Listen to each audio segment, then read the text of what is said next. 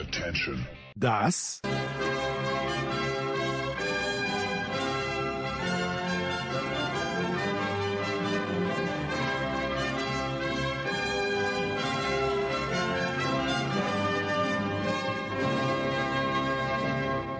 ist Euro Fast Daily auf Sportradio 360.de.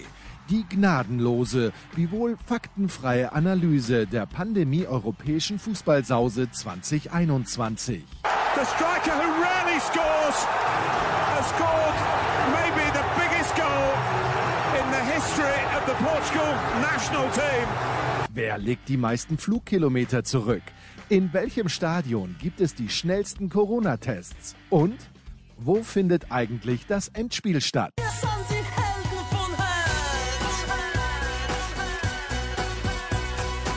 Euro Fast Daily. Jetzt präsentiert von bet365.de, dem beliebtesten Sportwettenanbieter der Welt. Neukunden erhalten bis zu 100 Euro in Wettcredits. So, Herrschaften, ein äh, paar Stunden sind vergangen, seitdem Andreas Ivanschitz im ZDF gesagt hat, naja, nicht schlimm, dass wir 2-0 verloren haben, jetzt gibt es ein echtes Endspiel. Ich habe danach nicht ruhig schlafen können, weil mir gedacht habe, der alte Ivanschitz kannte die Tabelle nicht lesen, aber vielleicht weiß Andreas Ivanschitz ja mehr als ich und als der große Martin Konrad. Martin 2 0 verloren, auswärts in den Niederlanden, da sage ich, ja, da sage ich einfach ja. Aber es wundert mich A nicht und B fand ich nicht, dass äh, Österreich schlecht gespielt hat. Zum Großteil. Dass wir natürlich keine, keine Chancen herausspielen oder zu wenig, das ist eh klar. Aber vielleicht einmal deine generelle Einschätzung des Donnerstagabends in Amsterdam. Zunächst einmal hast du Schlafstörungen, muss ich mir Sorgen machen. Ja, schon ein bisschen. Ich hab, bin ja da hier jetzt in Halle und habe unvorsichtigerweise das Fenster aufgemacht ohne Insektengitter und konnte auch, de, konnte auch deshalb nicht schlafen. Aber das ist, okay. a, das ist eine ganz also andere nicht, Geschichte. Hat nichts mit der österreichischen Nationalmannschaft zu tun oder ja, weniger? Vielleicht. Weniger, naja. weniger. Wenig. Ja, generell finde ich, äh, die Erwartungshaltung war natürlich nach einem Sieg gegen Nordmazedonien schon wieder etwas höher. Ähm, ich glaube, dass Österreich sehr bemüht war, aber man hat eben gesehen, das Schwierigste im Fußball ist ja das Spiel zu gestalten. Äh, das, das, das, zeigen ja viele Teams, mit welchen Problemen sie dann haben, vor allem wenn sie in Rückstand geraten. Ja, also ich will jetzt da nicht den großartigen Vergleich ziehen. Die deutsche Nationalmannschaft hat ja gegen Frankreich, da sind wir dann schon auf einem anderen Niveau noch einmal, auch dieses Problem. Hat es, finde ich, auch versucht und gut gelöst, aber eben mit ein, zwei Halbmöglichkeiten, keiner großen Ausgleichsmöglichkeit, eben auch nicht zum Ausgleich gekommen. Und ich glaube, für Österreich war an diesem zweiten Spieltag das Hauptproblem der Spielverlauf. Aus keiner Chance ist die Niederlande in Führung gegangen. Also das war ja keine, es war ein Foul, ein unglückliches, muss man auch so sagen. Und es wurde dadurch ein, ein Strafstoß zurechtgegeben, der ihm dann auch verwertet wurde. Mit anderen Worten, je länger es 0 zu 0 gestanden wäre, je länger es äh, für die Niederlande schwieriger gewesen wäre, auf diese Art vielleicht zum Erfolg zu kommen, desto mehr Räume hätten sich für Österreich ergeben. Alles in allem war also der Spielverlauf, finde ich, das Hauptkriterium für die österreichische Nationalmannschaft, dass man nicht realisieren konnte. Und dann hat man natürlich gesehen, die Probleme gegen einen gut stehenden Gegner, der aber dann auch über die Qualität verfügt, zu kontern, dass man da eigentlich dann chancenlos ist. Und am Ende muss man sagen, Niederlande hätte ja schon zur Pause 2 oder 3 zu 0 führen können. Alles in allem ein hochverdienter Sieg. Und für Österreich ähm, das Faktum, dass man eben gegen den Gruppenfavoriten verloren hat, aber gegen die beiden anderen Teams eben alle Chancen hat, selbst weiterzukommen. Ja, aber wäre natürlich schön gewesen, wenn es beim 1-0 geblieben wäre, dann hätte gegen die Ukraine ein Unentschieden gereicht. So reicht vielleicht ein Unentschieden, damit Österreich Gruppendritter wird. Äh, wir werden sehen. So, äh, Martin. David Alaba. Ich, kann's, ja. ich kann die Kritik an David Alaba nicht mehr hören, weil ich finde nämlich, dass und ähm, ich, ich Welche Kritik jetzt im Konkreten? Ja, die, die, die, die Kritik ist ja eigentlich auch die Kritik an Franco Foda, dass er ihn hinten hinstellt. Äh, ich teile diese Kritik nur insofern, als dass ich mich frage, warum hat David Alaba nicht in Schottland in der Innenverteidigung gespielt, zum Beispiel, wo wir ihn dringend dort gebraucht hätten. Ähm, aber was, was ich beim Alaba wirklich finde, das war natürlich unglaublich gestern, äh, unglücklich gestern, aber ich, hab, ich kann mich an kein Länderspiel erinnern, wo der Alaba nicht wirklich, solange er drin war, versucht hat, dass, dass er was macht, dass er gestaltet, der, der kämpft, also im Nationalteam, das ist schon beachtenswert. Und äh, ich, ich finde ihn auch als Innenverteidiger gut. vielleicht ist er verschwendet, wenn gleichzeitig Hinteregger und Dragovic da drinnen stehen. Da, da, würde mich deine Einschätzung interessieren. Aber diese grundsätzliche Kritik an Alaba, die, die finde ich schwierig, ja, was vor allen Dingen was seine Position angeht. Gut, David Alaba hatte über Jahre hinweg in der Nationalmannschaft immer diesen etwas äh, schwierigeren Stand als im Vergleich zu den Bayern wo er auch über andere Mitspieler verfügt und wo er seine Rolle eben hatte, vor allem links in der Viererkette und dann wurde er auch sukzessive in die Innenverteidigung auch positioniert. Ähm, ich finde, was den Einsatz betrifft, den Willen, das, das war bei Alaba immer in seinen über 80 Länderspielen top. Also da gibt es, finde ich, überhaupt äh, keinen Anlass zur Kritik und alle, die das äh, irgendwann formuliert haben, muss ich sagen, das, das ist absolut nicht korrekt. Was die Positionierung betrifft, hat natürlich auch er den Wunsch geäußert, in der Nationalmannschaft noch unter Marcel Koll eine andere Position zu spielen. Wie das ausgegangen ist, haben wir lang und breit ähm, gesehen und vor allem auch wir untereinander auch äh, bei euch im Sportradio 360 diskutiert. Das war nicht immer zum Vorteil der österreichischen Nationalmannschaft und auch nicht zum Vorteil von David Alaba. Ich finde, diese Rolle im Zentrum, in der Innenverteidigung, die spielt er herausragend. Da wurde er auch äh, in der vorletzten Champions League-Saison, also als die Bayern die Champions League gewonnen haben, 1920 sogar in das Team der Champions League-Saison gewählt äh, von der UEFA. Mit anderen Worten, da hat das auch neu interpretiert. Er kann dieses Spiel öffnen, das ist seine große Stärke und ich glaube, Franco Foda hat bewusst auf ihn zurückgegriffen, weil Hinteregger da manchmal etwas schlampig agiert und ich glaube, Alaba eben da eigentlich der, das, die Safe Variante ist. Und dann kann man eben auch, und wie eben gegen Nordmazedonien, aber auch gegen Holland dann in der zweiten Spielhälfte gegen die Niederlande praktiziert, dann können die auch die Position tauschen und dann kann auch Alaba etwas offensiv agieren über die linke Seite und Hinteregger schließt ab. Also das sind die Überlegungen. Wenn Österreich mit einer Dreierkette spielt, mit einer Zweier-Innenverteidigung, einer Viererkette insgesamt, sieht das Ganze wieder anders aus. Das wird auch interessant zu sehen sein, wenn das dann ein Thema sein sollte, etwa gegen die Ukraine, wo dann Alaba spielt. Und zu guter Letzt, es war ja ganz interessant, diese Positionierung von Alaba gegen Nordmazedonien in der Dreierkette im Zentrum wurde ja in Österreich über alle Teile gelobt. Vor allem dann auch der Wechsel von Foda innerhalb äh, dieser beiden äh, Hinteregger und Alaba in Hälfte 2, wo dann Alaba doch etwas offensiver war und Hinteregger dann im Zentrum ähm, abgedichtet bzw. abgeschlossen hat. Während ich gesehen habe, die Übertragung äh, im, im, im, deutschen öffentlichen Fernsehen, wo es ja Kritik gegeben hat an der Positionierung und warum man nicht Alaba eben links spielen lässt, weil er ja der Nationalmannschaft viel mehr bringen kann mit seinen Offensivqualitäten. Dazu muss man allerdings auch hinzufügen, der Experte ähm, in der ARD war ein gewisser Stefan Kunz, mit dem Franco Foda ja gemeinsame Zeiten hatte, vor allem auch beim FC Kaiserslautern, wo ihn dann Kunz vor die Tür gesetzt hat. Und ich weiß, dass das Verhältnis nicht das allerbeste ist. Mit anderen Worten könnte man darauf ausschließen, eine Kritik indirekt am Teamchef, an Franco Foda. Ja, da hat der äh, Stefan Kunz, er wurde auch darauf angesprochen. Das hast du vielleicht eh gesehen. Und da hat er gesagt, er würde die Dinge, die er damals, äh, die, die damals zum Zerwürfnis mit Franco Foda geführt haben, jetzt vielleicht anders bewerten, aber es ist mir auch aufgefallen. Also ich habe mir gedacht, naja, so oft hat der David Alaba bei den Bayern in diesem Jahr ja links auch nicht gespielt. Die Zeiten, wo er mit Ribéry auf der linken Seite war, ja okay, die sind natürlich, äh, die, die waren glorreich, aber die ja, aber sind die auch schon lang vorbei. Ewig, genau, genau. Ja. Also ich glaube, die Innenverteidigerrolle hat er ja eben auch sehr gut ausgeführt und ich finde, äh, das ist jetzt müßig zu reden, es hat ja auch alles funktioniert gegen Nordmazedonien, äh, gegen, gegen, die Niederlande eben nicht, auch weil Alaba unkonzentriert war in dieser einen Situation, denn ich wiederhole mich, gibt es nicht diesen Elfmeter, es hätte mich interessiert, wie dieses Spiel sich weiter angefühlt hätte. Ja, dass die Niederlande zu Chancen kommt, ist klar, aber solange es 0 zu 0 steht, ergeben sich mit Minute und Minute mehr für die Österreicher Räume, weil die Niederländer vor eigenem Publikum auch diesen Anspruch hatten, zu gewinnen. Und, und so kamen sie einer zur billigen 1 zu 0 Führung und das war für ihr Spiel ideal, denn es war für uns alle überraschend, dass eigentlich Österreich mehr Ballbesitz hatte, mehr Spielanteile hatte und, und natürlich dann die Schwierigkeit auch gehabt hat, daraus etwas Zählbares zu machen. Aber die Niederlande haben sich zurückgezogen und haben auf quasi die Konter gewartet. Und das war ja von Beginn an nicht zu erwarten, dass die Niederlande, die spielstarken Niederlanden, eigentlich eher abwartend reagiert und agiert haben. Was mir jetzt also im Vergleich aufgefallen ist, du sagst, es verbietet sich natürlich jeder Vergleich zwischen Deutschland, Frankreich und Österreich, Niederlande, weil das äh, Erstere natürlich auf einem höheren Niveau war.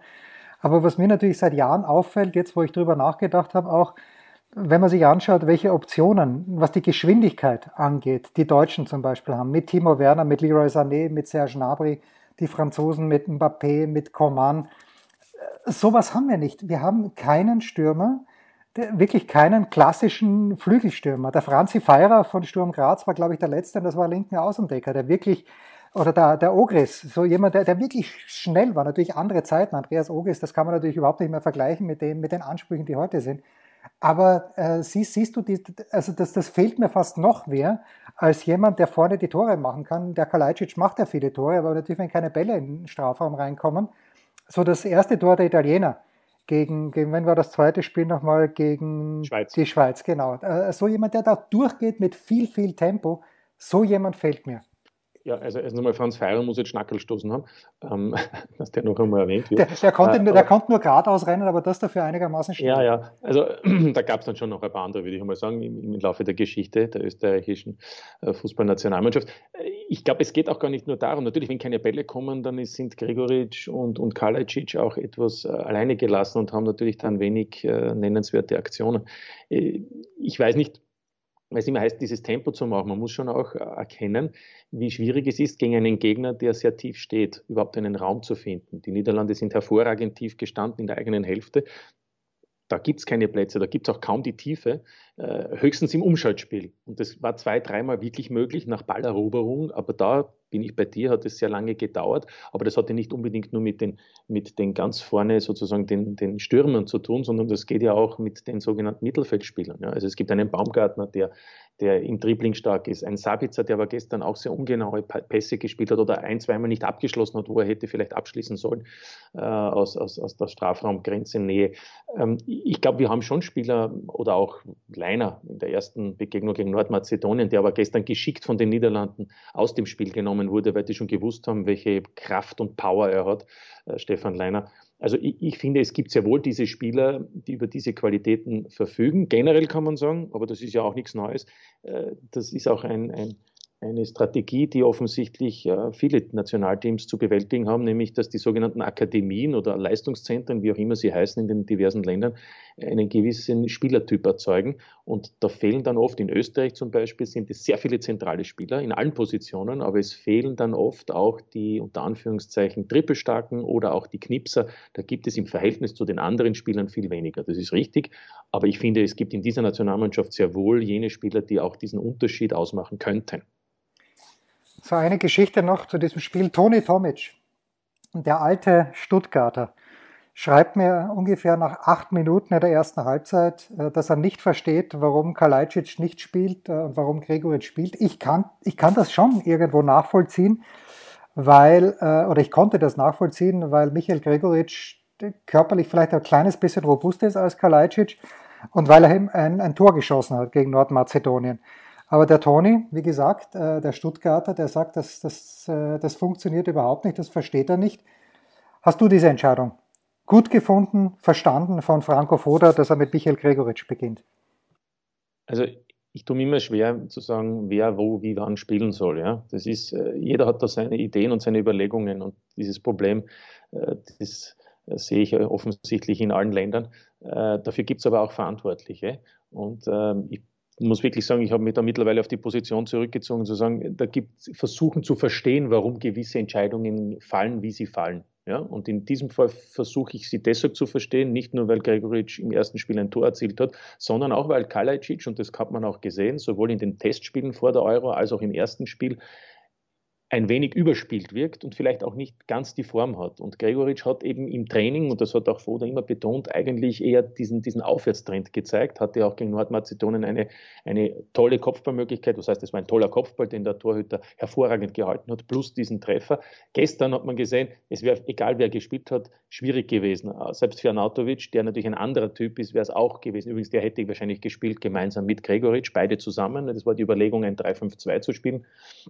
Und, und diese Überlegung ist natürlich durch die Suspendierung von Anatovic dann gefallen. Also ich tue mir schwer, das immer zu sagen, denn ein Trainer, und das gilt für jeden Club, selbst im Amateurbereich bis zur Nationalmannschaft, will er das Beste für sein Team. Und ich glaube auch in diesem Fall Franco Foda insofern hat er eine Überlegung gehabt, die, die aus seiner Sicht einen Sinn machte und die beste Variante oder Formation war, um erfolgreich zu sein.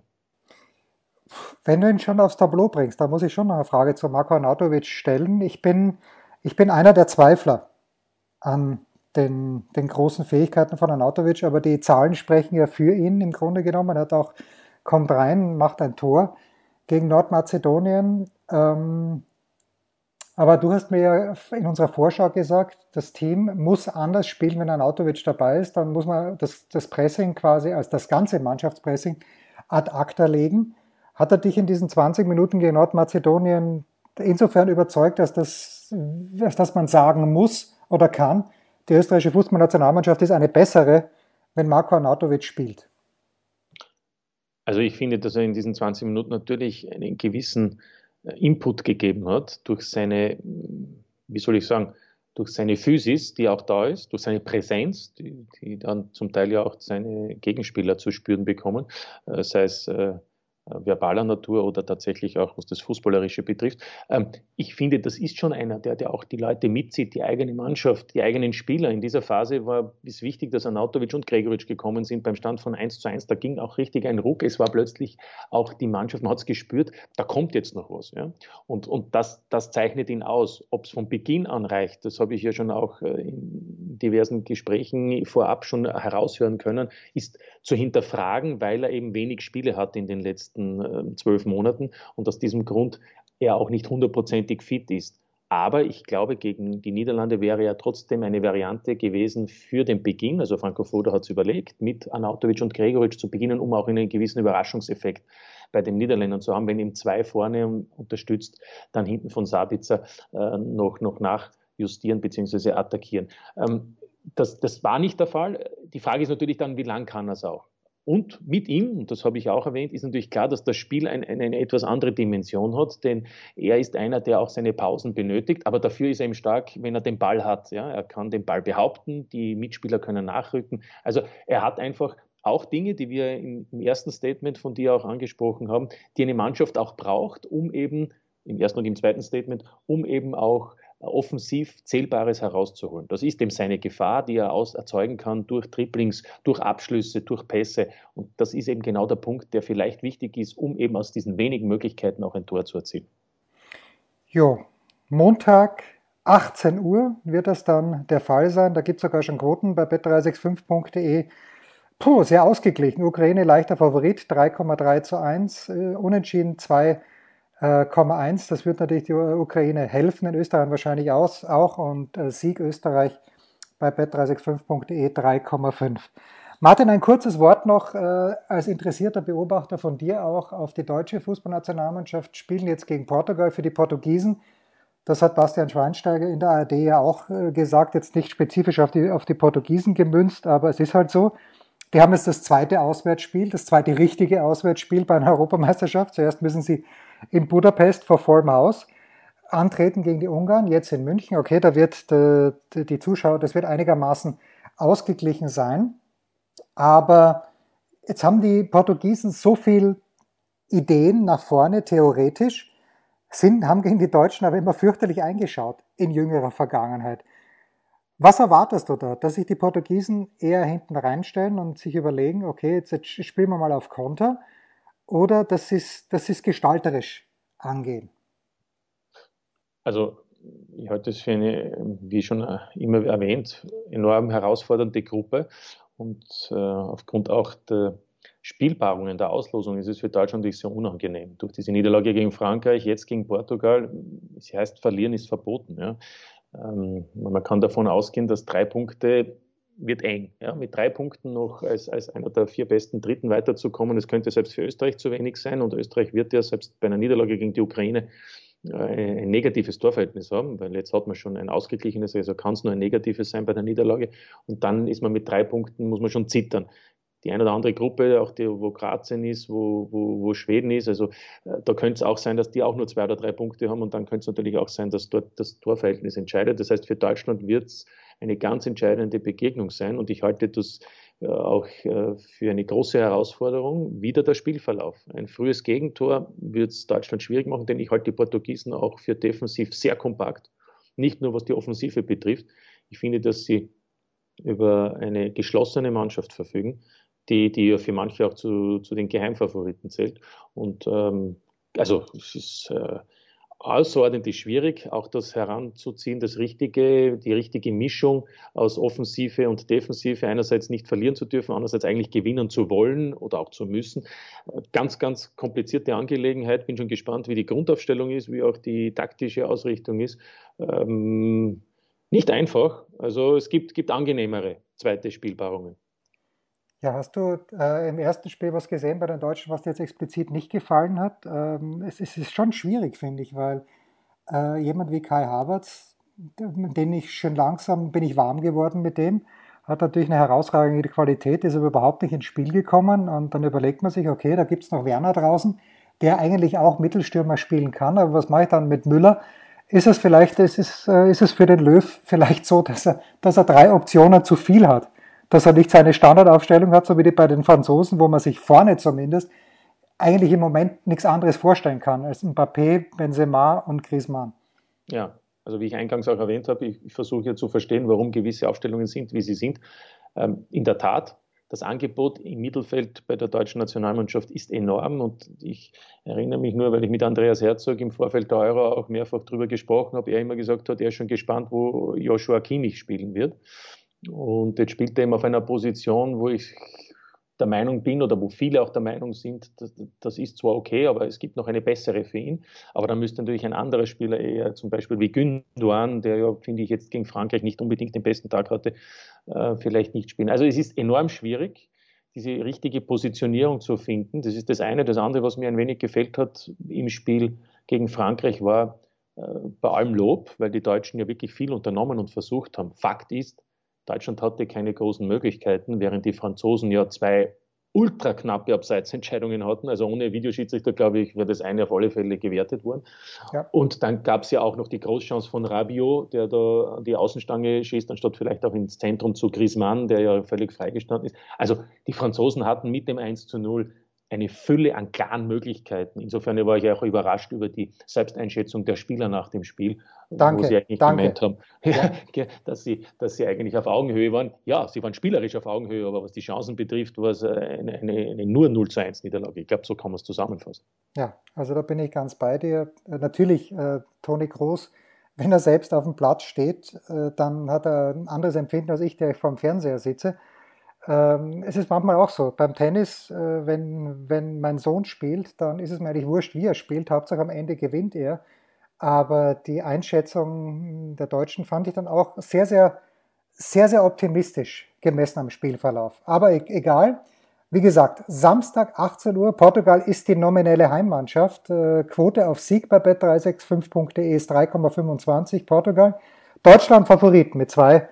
25. Und wie gesagt, die Österreicher sehen wir dann am Montag. Ich bin mir nicht ganz sicher, wo das Spiel kommt. Also im ORF, da, da bin ich ganz sicher, den empfange ich aber leider nicht in München. Ich glaube, dass, also in Deutschland gibt es ja diese, diese Teilung zwischen Magenta TV und zwischen der ARD und ich hoffe, dass die ARD auf Österreich aufspringt, Ukraine und das Nordmazedonien Niederlande bei Magenta. Ja, sonst nimmst kommt. du dein Magenta-Abo. Ja, das wollte ich schon, wollte ich schon, aber das ist ja for life quasi, so ein Magenta-Abo. Also das ist jetzt das ist nicht ganz so unkompliziert. Ich, hab's ja, ich, hab's, ich hatte es schon ins Auge gefasst. Der große Martin Konrad. Ich danke dir herzlich, Martin. Und äh, wir werden uns vielleicht im Laufe dieser kleinen, aber feinen Fußball-Europameisterschaft nochmal hören. Vor dem Achtelfinale der österreichischen Nationalmannschaft.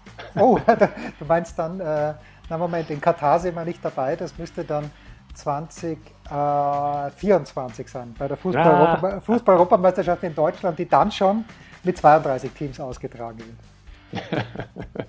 okay. Das war Euro Fast Daily auf Sportradio 360.de. Präsentiert von bet365.de, dem beliebtesten Sportwettenanbieter der Welt. Neukunden erhalten bis zu 100 Euro in Wettcredits. Versäumt nicht unsere Big Show. Jeden Donnerstag neu. Oder unsere Dailies zu Gott und der Fußballwelt. Und ab September gehen wir natürlich wieder in die Football Huddle.